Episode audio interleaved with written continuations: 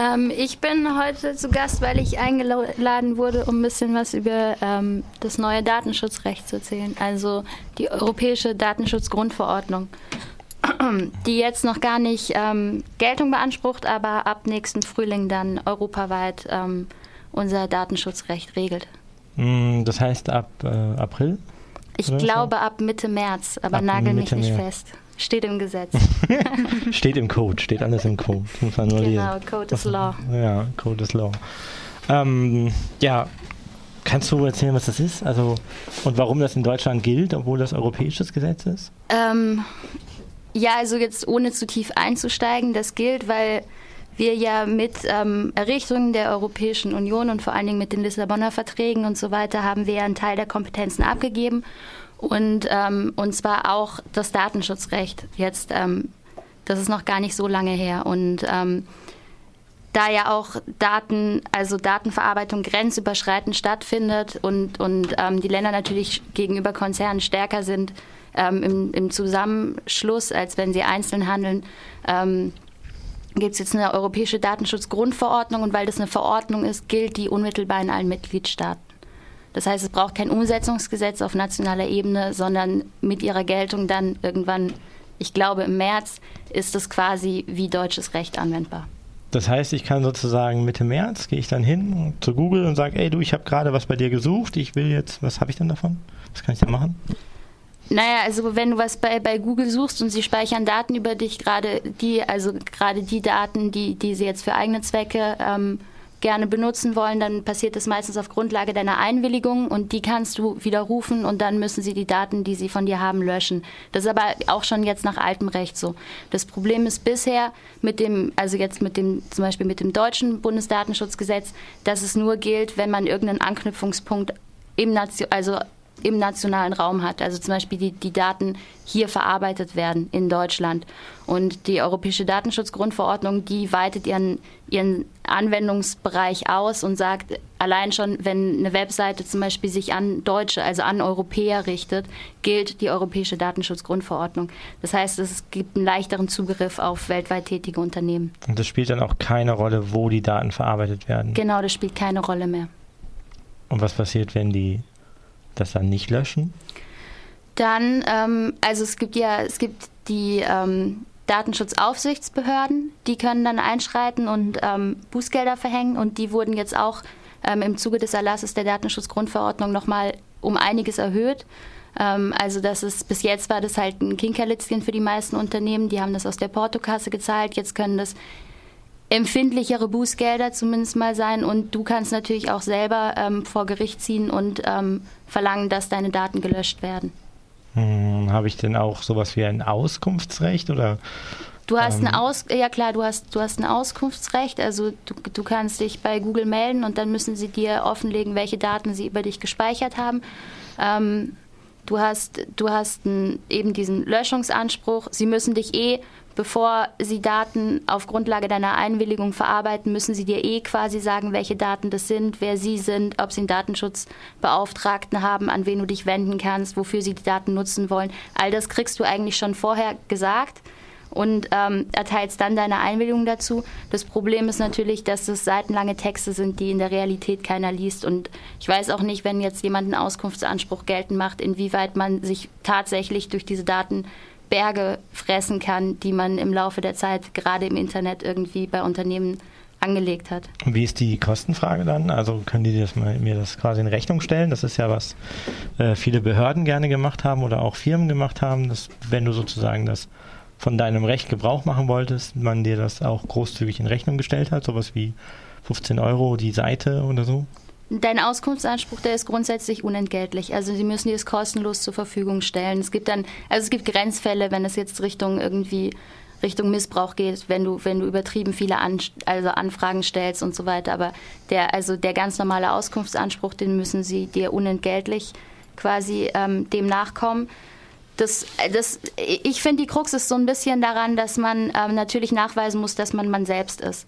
Ne? Also Ähm, wenn man jetzt mal, also viele Leute sind zum Beispiel unter einem Synonym bei Facebook. Wenn man jetzt nachweisen will, dass man derjenige ist, der diese Daten haben möchte, dann muss man meistens, also man muss sowas wie eine Kopie von seinem Ausweis schicken. Das heißt, man, also, ne, man gibt quasi jetzt erstmal noch mehr Daten her, die dürfen die eigentlich nicht speichern und verarbeiten, aber ähm, ja, es ist, es ist zumindest, finde ich, gefühlt auf jeden Fall eine gewisse Hemmschwelle, wirklich diesen Auskunftsanspruch geltend zu machen, ne? weil ähm, das heißt, irgendwelche irgendwelche Daten, die gespeichert wurden, äh, zusammen mit der IP-Adresse, wo ich zugegriffen habe, wo die IP-Adresse von deutschen Gerichten manchmal auch schon als persönliche Daten gesehen wurden und nicht einfach nur Metadaten, weil sie eine Identifizierung erlauben. Äh, bis zum gewissen Grad zumindest. Äh, da habe ich dann trotzdem keinen besseren Stand als bisher, oder? Nee, also was, also das Auskunftsrecht, das wurde nicht großartig verändert. Mhm. Also man hat, man hat grundsätzlich einen besseren Stand in der Rechtsdurchsetzung, ähm, weil, weil es jetzt diese, diese europaweite Geltung gibt. Und bis jetzt war es ja so, dass man bei, bei Facebook und ich glaube bei Google auch immer am Ende bei der irischen Datenschutzbehörde gelandet ist, mhm. weil die da ihren Sitz hatten. Und die irische Datenschutzbehörde jetzt nicht so aktiv äh, tätig war, wie sie hätte sein können, also aus Verbrauchersicht. Und jetzt gibt es zwar immer eine federführende Aufsichtsbehörde, aber die handeln schon weiter eher im Verbund und stimmen sich miteinander ab. Das heißt, ähm, dass, dass da jetzt andere Länder, deren Aufsichtsbehörden vielleicht ein bisschen gerne aktiver wären, da sich mehr einmischen können. Okay. Ist das übrigens der Grund, wieso ich bei YouTube jetzt immer, wenn ich ein Filmchen angucken will, so eine Meldung kriege, ich muss irgendwelche Sachen klicken und bestätigen und Ja und Nein sagen? Ähm, Oder waren das nochmal andere Regelungen? Das ist nicht der Grund. Was ist, also ich weiß, ich, ich, mir ist es noch nie begegnet. Was es sein könnte, ist, dass jetzt auch die große Frage ist, ob noch die Einwilligung im Opt-out-Verfahren, also so nennt man das, möglich ist. Also dass quasi man alleine dadurch, dass ein vorangekreuztes Kästchen auf der Seite ist und man es nicht aktiv ausklickt, man nicht aktiv hm. ähm, widerspricht quasi der, der Datenverarbeitung, man quasi schon seine Einwilligung gegeben hat. Und das ist gerade ganz groß in der Diskussion, ob, ob das jetzt durch die Datenschutzgrundverordnung dem quasi ein Riegel vorgeschoben wird. Also nur noch Einwilligung im Opt-in-Verfahren, wo ich aktiv zum Beispiel das Häkchen setze, möglich sind. Und das steht aber so jetzt noch nicht in dieser Verordnung.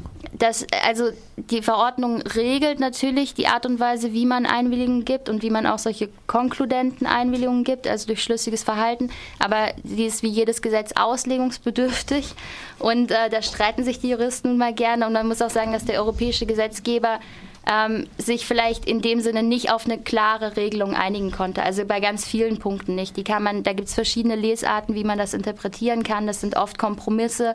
Manchmal stimmt der, also stimmt der Vertragstext nicht mit den Erwägungsgründen, die es eigentlich erklären sollen, überein. Und ähm, letztendlich wird es, also letztentscheidend ist da der EuGH, der ähm, entscheiden wird, wie man die einzelnen Punkte auszulegen hat. Das heißt, wir können uns auf interessante Gerichtsverfahren äh, freuen. Exakt. Du, du hast äh, im Vorgespräch irgendwann mal erzählt, dass dieses äh, Einwilligen mit den Cookies und so weiter, dass sich das eventuell auch verändern wird, beziehungsweise du schreibst ja gerade eine Arbeit drüber.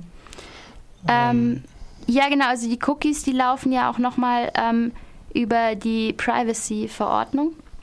Und ähm, da die, die Einwilligung zu diesen Cookies wird sich aber, also die orientiert sich an der Datenschutzgrundverordnung. Also auch die wird quasi darin um, umgestellt werden. Und die, also die Frage, was es mit diesem Cookie-Setzen ist und, und ähm, ob man das einfach so darf und so, dass es genau, also das trifft genau auch diese Opt-in, Opt-out-Frage. Weil bisher ist es ja so, ich gehe auf irgendeine Seite, die sagen mir in großen Lettern, wenn ich diese Seite benutze, dann stimme ich den Cookie, Fu, irgendwas zu. Und ich habe eigentlich keine Möglichkeit, die Seite zu benutzen, ohne zuzustimmen. Sehr häufig. Und ja, du kannst halt den richtigen Ordner äh, unter dot ja, Firefox ja, oder ja sowas auf das Dev ja, linken ja gut, und dann, dann hast du noch, dann hast du noch diesen Fingerprint, den, über den kommst du nicht stimmt. weg. Und ähm, das trifft also das trifft eigentlich zwei Knackpunkte in der Datenschutzgrundverordnung. Einmal eben diese Frage, inwiefern, also wann darf ich denn davon ausgehen, dass eine Einwilligung erteilt wurde? Nur wenn jemand aktiv eine Einwilligung erteilt, beispielsweise durch Ankreuzen von dem Kästchen oder auch wenn er einfach nichts macht und quasi die Seite weiter nutzt und da steht irgendwo, hiermit stimmen Sie dann zu. Ähm, und die andere Sache ist, ist diese Kopplung von Leistung und, ein und datenschutzrechtlicher Einwilligung. Also dürfen die Unternehmen weiterhin sagen, du darfst diese Leistung nur dann in Anspruch nehmen, wir schließen quasi nur dann einen Vertrag mit dir, wenn du uns eine datenschutzrechtliche Einwilligung gibst. Also weil genauso laufen ja also Google, mhm. Facebook, YouTube und so weiter. Natürlich darfst du auf dieser Seite Bilder speichern und Suchen tätigen. Verkauf uns nur kurz deine Seele. Exakt. Ja, ein Stückchen von deiner Seele. Schlimm. Ein Stückchen von deiner Persönlichkeit. Ja, ja, ja. Krass. Ähm, als du gerade so erzählt hast, da habe ich kurz gedacht, so, sag mal, gilt das dann eigentlich auch so für die ganzen äh, Verwaltungsbehörden in den äh, Bundesländern oder Ländern oder Städten und irgendwas? Oder ist da quasi so äh, der ganze Verwaltungs- und Polizeiapparat von ausgenommen? Ähm, also der ganze Verwaltungsapparat auf jeden Fall nicht. Das, also die Datenschutzgrundverordnung gilt im Grundsatz sowohl für öffentliche als auch für private Stellen, also eben Verwaltung sowohl wie, wie jetzt privat tätige Unternehmen. Ähm, bei, bei den ganzen öffentlichen Stellen ist es so, dass es aber eigentlich, also mag vielleicht irgendwelche konstruierten Ausnahmefälle geben, aber eigentlich nie über die Einwilligung läuft, weil der Staat immer eine Ermächtigungsgrundlage braucht, um überhaupt handeln zu dürfen. Also der Staat ist ja an Grundrechte, an, an Gesetze viel mehr gebunden als jetzt private Unternehmen, die ihre eigene Handlungsfreiheit haben eine grundrechtlich abgesicherte. Und äh, ähm, deswegen spielt da die Einwilligung jetzt nicht so eine große Rolle, aber alle anderen Erlaubnistatbestände, die es auch gibt, zum Beispiel weil die Datenverarbeitung erforderlich ist für öffentliche Aufgaben und so, ähm, das gilt alles auch für die Verwaltung und für alle öffentlichen Stellen. Für die Polizei ist es so, dass es nochmal ähm, eine eigene Richtlinie gibt, eine europäische, die jetzt miterlassen wurde, auch zur Datenschutzgrundverordnung, die nochmal spezielle Bereiche regelt. Und natürlich dürfen die, dürfen die einzelnen Staaten jetzt ähm, im Bereich der Datenverarbeitung durch öffentliche Stellen zum Teil noch eigene Regelungen vorsehen. Also es gibt Lücken in der Datenschutzgrundverordnung, die durch nationales Recht gefüllt werden können, um, um sich den Besonderheiten des Landes anzupassen. Aber also, um es kurz zu fassen, natürlich auch öffentliche Stellen müssen sich grundsätzlich an Datenschutzregeln halten. Und wenn jetzt Polizeibehörden oder sowas das in der Vergangenheit nicht besonders gut gemacht haben, also die Ermächtigungsgrundlage oder ich weiß nicht, wie man das sagt, dann mhm. ähm, nicht so ganz sauber war, dann ist das halt ein ganz anderes Problem eigentlich, als jetzt über die Datenschutzgrundverordnung abgefrühstückt wird. Also wenn, wenn jetzt schon keine Ermächtigungsgrundlage für ihr Handeln vorlag, dann, dann ja, dann ähm, geht das über das Datenschutzrecht hinaus ins, ins Allgemeine. Ähm, also das ist dann einfach rechtswidriges staatliches Handeln. Ähm, da, wird, da wird, der, wird der Datenschutz oft dann nicht das schwerwiegende Problem davon sein. Ja. ja. Okay, aber das wäre halt auch kein Anknüpfungspunkt, dass wenn man davon ausgeht, dass irgendwie so etwas so ist, ähm, zu sagen, okay, jetzt möchte ich aber gerne mal wissen, was habt ihr denn alles über mich gespeichert? So. Ach so, doch, natürlich. Man hat, man hat auch gegenüber öffentlichen Stellen diesen Auskunftsanspruch. Also man kann jede öffentliche Stelle anschreiben und, und sagen, hier, ich bin der und der und man muss das halt nachweisen und ähm, ich möchte gerne wissen, was ihr für ähm, Daten über mich habt. Und ich möchte zusätzlich auch noch, dass ihr die Daten, die nicht mehr erforderlich sind, gleich löscht. Also es ist hier so ein ähm, Standardschreiben ähm, an, an irgendwelche Polizeistellen, ja. Ähm, wo man seine wilden Jahre verbracht hat oder ja. so. Ja, es spielt so ein bisschen darauf an. Es gibt so ein, äh, wie heißt das, datenschmutz.org oder so, ja. so ein, ähm, wie soll man sagen, Briefgenerator für ähm, so Standardbriefe an LKA, BKA und was weiß ich, Verfassungsschutz und äh, überhaupt städtische und andere Organisationsformen, mhm. um zu sagen, hey, was habt ihr gespeichert und auf welcher Grundlage habt ihr das gespeichert und wenn das nicht mehr nötig ist, dann äh, löscht das. Exakt, so, genau. Ne? genau. Kann man nur empfehlen, werden wir auch bestimmt mal verlinken. Du ja. würdest sagen, das ist ein guter Wurf, oder? Ähm, ich, damit würde ich mich Frage. jetzt weit aus dem Fenster lehnen. Nein, ich finde, dass es, ähm, also ich glaube, dass es gut ist, das europäisch einheitlich zu gestalten. Ähm, das ist, ansonsten wird es auch einfach unserer, unserer Datenrealität quasi nicht mehr, nicht mehr gerecht. Ähm, es ist aber, ob, also ob die, die Datenschutzregelungen jetzt überhaupt unseren deutschen Standard halten können, jetzt mal abgesehen von diesem Opt-in, Opt-out, ähm, wäre ich mir aber schon nicht so sicher, weiß ich aber nicht, weil ich mich natürlich nur mit einem sehr kleinen Teil der gesamten Datenschutzgrundverordnung intensiv befasse. Ähm, ich denke aber, es wäre vor allen Dingen ähm, möglich gewesen, eine klarere Regelung zu fassen. Also war es offensichtlich nicht, weil da ähm, zu viel Uneinigkeit geherrscht hat, ähm, weil da also es gibt ja, also die europäische Gesetzgebung ist ja recht komplex und dann gibt es noch Interessenvertreter, die hier und da mitmischen und so weiter. Aber ähm, ich, ich finde, es ist vor allen Dingen eine sehr unklare Regelung und es ist sowohl für Unternehmen als auch für Verbraucher ähm, bis jetzt kein, kein sicherer Standpunkt, irgendwie zu wissen, was darf man, was darf man nicht, bis der EuGH entschieden hat. Und ähm, so eine Rechtsunsicherheit ist, ähm, ist selten komfortabel. Hm. Cool. Bei, bei dem, was du da gerade gesagt hast mit äh, Auskünften und so weiter, fällt mir die alte Forderung vom CCC ein des Datenbriefes. Die haben wir, die, diese Forderung tragen wir seit über 10 Jahren oder 15 Jahren mit uns rum. Wahrscheinlich seit Anbeginn, oder? Ja, ziemlich. Die Idee ja. ist, die Idee ist, jeder, der Daten über mich speichert, muss mir einmal im Jahr einen Brief schreiben, mit dem genau drin steht, was es ist. Und bitteschön auf Papier und mit Porto. wow. Ja, ja, Daten, Daten sind einfach. Wer hat das gesagt? Äh, Daten sind, Gold sind kein. Ja, eben, von wegen, nee, Daten sind nicht irgendwie ein Asset. Daten sind äh, eine.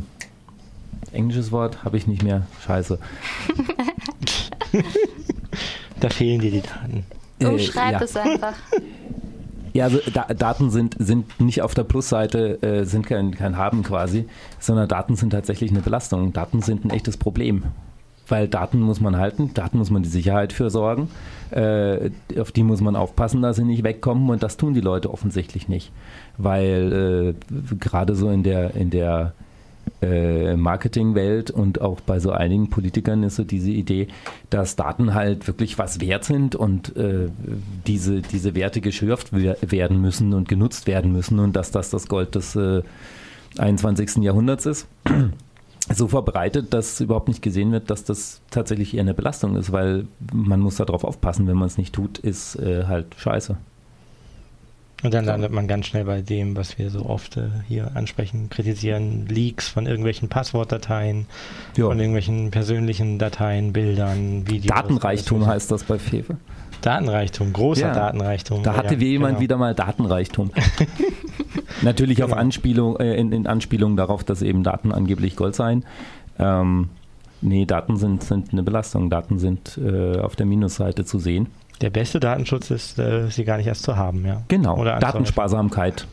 Also es gilt jetzt nicht für alle Daten. Es gibt ja auch Daten, die findet man sinnvoll und die sind äh, brauchbar, ja. Also äh, ja, aber solange es, solange es persönliche Daten sind, da muss man echt aufpassen. Ja. Also personenbezogene Daten, da äh, ist Sparsamkeit eigentlich das Sinnvollste und das, äh, naja, sehen doch viele Leute nicht ganz so. Noch irgendwas zum Thema EU, Datenschutzgrundverordnung, Privacy, irgendwas? Ähm, ja, also was vielleicht noch zu erwähnen wäre, was, was ja super bekannt war, war dieser ähm, Fall Google Spain. Also, ähm, dass jemand äh, gefordert hat, dass Google Verlinkungen löscht, die ähm, an eine alte Insolvenz erinnert haben. Ähm, und der EuGH da das sogenannte Recht auf Vergessen geschaffen hat. Und das wurde jetzt in der Datenschutzgrundverordnung, das ist eine der großen Neuerungen, auch gesetzlich festgeschrieben. Also, oh. ähm, dass man, dass man ähm, gegenüber allen möglichen Stellen, insbesondere auch, auch Google, wo oft irgendwelche alten Sachen ähm, wieder auftauchen, Recht darauf hat, dass sie solche Verlinkungen löschen, dass man ein Recht darauf hat, dass manche Dinge, die nicht mehr aktuell sind, die nicht mehr relevant sind, die einen aber noch akut belasten, weil diese Daten noch so präsent sind, dass die ähm, in gewisser Weise entfernt werden. Also dass, dass man ähm, man hat ja durch das Internet so ein bisschen das Problem, dass, dass es ähm, nicht funktioniert wie ein menschliches Gedächtnis, was, was einfach Sachen vergisst, sondern alles bleibt hm. gespeichert, mhm. dass, man, dass man dem ein bisschen entgegenwirken möchte. Und ähm, man hat dadurch dieses, dieses Recht auf Vergessen geschaffen, was nochmal ein, quasi ein besonderer Löschungsanspruch ist. Aber den muss ich dann auch privat wieder durchsetzen. Den muss das ich ist, auch privat geltend machen. quasi auf dem gleichen Ticket. Ich frage mal, was ist gespeichert und verlange eigentlich dann sozusagen die Löschung. Und wenn ich jetzt aber tot bin oder nicht mehr dazu in der Lage bin oder wenn ich die Bilder von meiner Hochzeit löschen lassen will und mein Partner aber nicht. Also der erstere Fall, ähm, das wären dann ähm, wahrscheinlich deine nächsten Angehörigen, die das für dich geltend machen können ähm, die sich dann um alle, alle persönlichkeitsrechtlichen relevanten Belange kümmern werden, wenn, wenn du verstirbst. Ähm, was ist mit diesen, also was das zweite, das Bild von deiner Hochzeit, das spricht ein großes Problemthema an, und zwar die Mehrrelationalität von, von Daten. Also es ist ja oft, wenn ich, wenn ich ein, ein Datum über mich preisgebe, dann beinhaltet das auch eine Aussage über andere. Ähm, jetzt bei dem, bei dem Bild ist es noch relativ einfach, weil wir da mit dem ähm, Kunsturhebergesetz noch besondere Regelungen für Bildnisse haben und so. Ähm, wenn jetzt ihr zu zweit da drauf seid und der eine möchte es veröffentlichen und der andere nicht, dann darf man das nicht veröffentlichen. Ne? Also es ist ja ein aktiver Schritt und da müssen beide zustimmen, wenn sie beide auf dem Bild sind. Aber wie das jetzt bei Daten ist, die vielleicht ein bisschen komplexer verknüpft sind, für, also und für mehrere Personen quasi personenbezogene Aussagen treffen, also personenbezogene Daten sind, da gibt es eigentlich so gut wie keine Regelung für, ähm, weil man bis jetzt immer nur quasi dieses Verhältnis Datenverarbeitender und Betroffener im Blick hat und ähm, so ein bisschen so tut, als, als gäbe es da nur so ein Zwei-Personen-Verhältnis und, und als wären Außenstehende nie beteiligt. Keine komplexen Datensätze. Ja. Weil bei Facebook wurde das ja dann tausendmal geliked und kommentiert und hat weitere Daten produziert. ja, genau deswegen, das, das ist ja mit ein Grund, warum Facebook Sachen nicht wirklich löscht, wenn man, ähm, also ja, wenn man ein Bild nicht. löscht. Sie können gar nicht, weil sie weil ihr Logarithmus gar nicht so auf, oder ich weiß nicht, ob man das Al Algorithmus, Algorithmus, Algorithmus so aufgebaut ist, ähm, dass sie dieses Bild gar nicht mehr entfernen könnten, weil da schon ganz viele Antworten irgendwie drauf kamen und das würde dann ihr System sprengen. Aber ähm, ja, ist vielleicht auch ein schönes Beispiel dafür, dass man sieht, dass viele Daten angehäuft werden und man sich wenig Gedanken darüber gemacht hat, was eigentlich ähm, dann schlussendlich mit denen passiert und wie man die langfristig ähm, sicher hält und auch den, also den berechtigten Interessen des Betroffenen nachkommt. Vielleicht ist ja auch so, ähm, ne? also man ist ja immer so verwöhnt, dass alles funktioniert, alle Links funktionieren.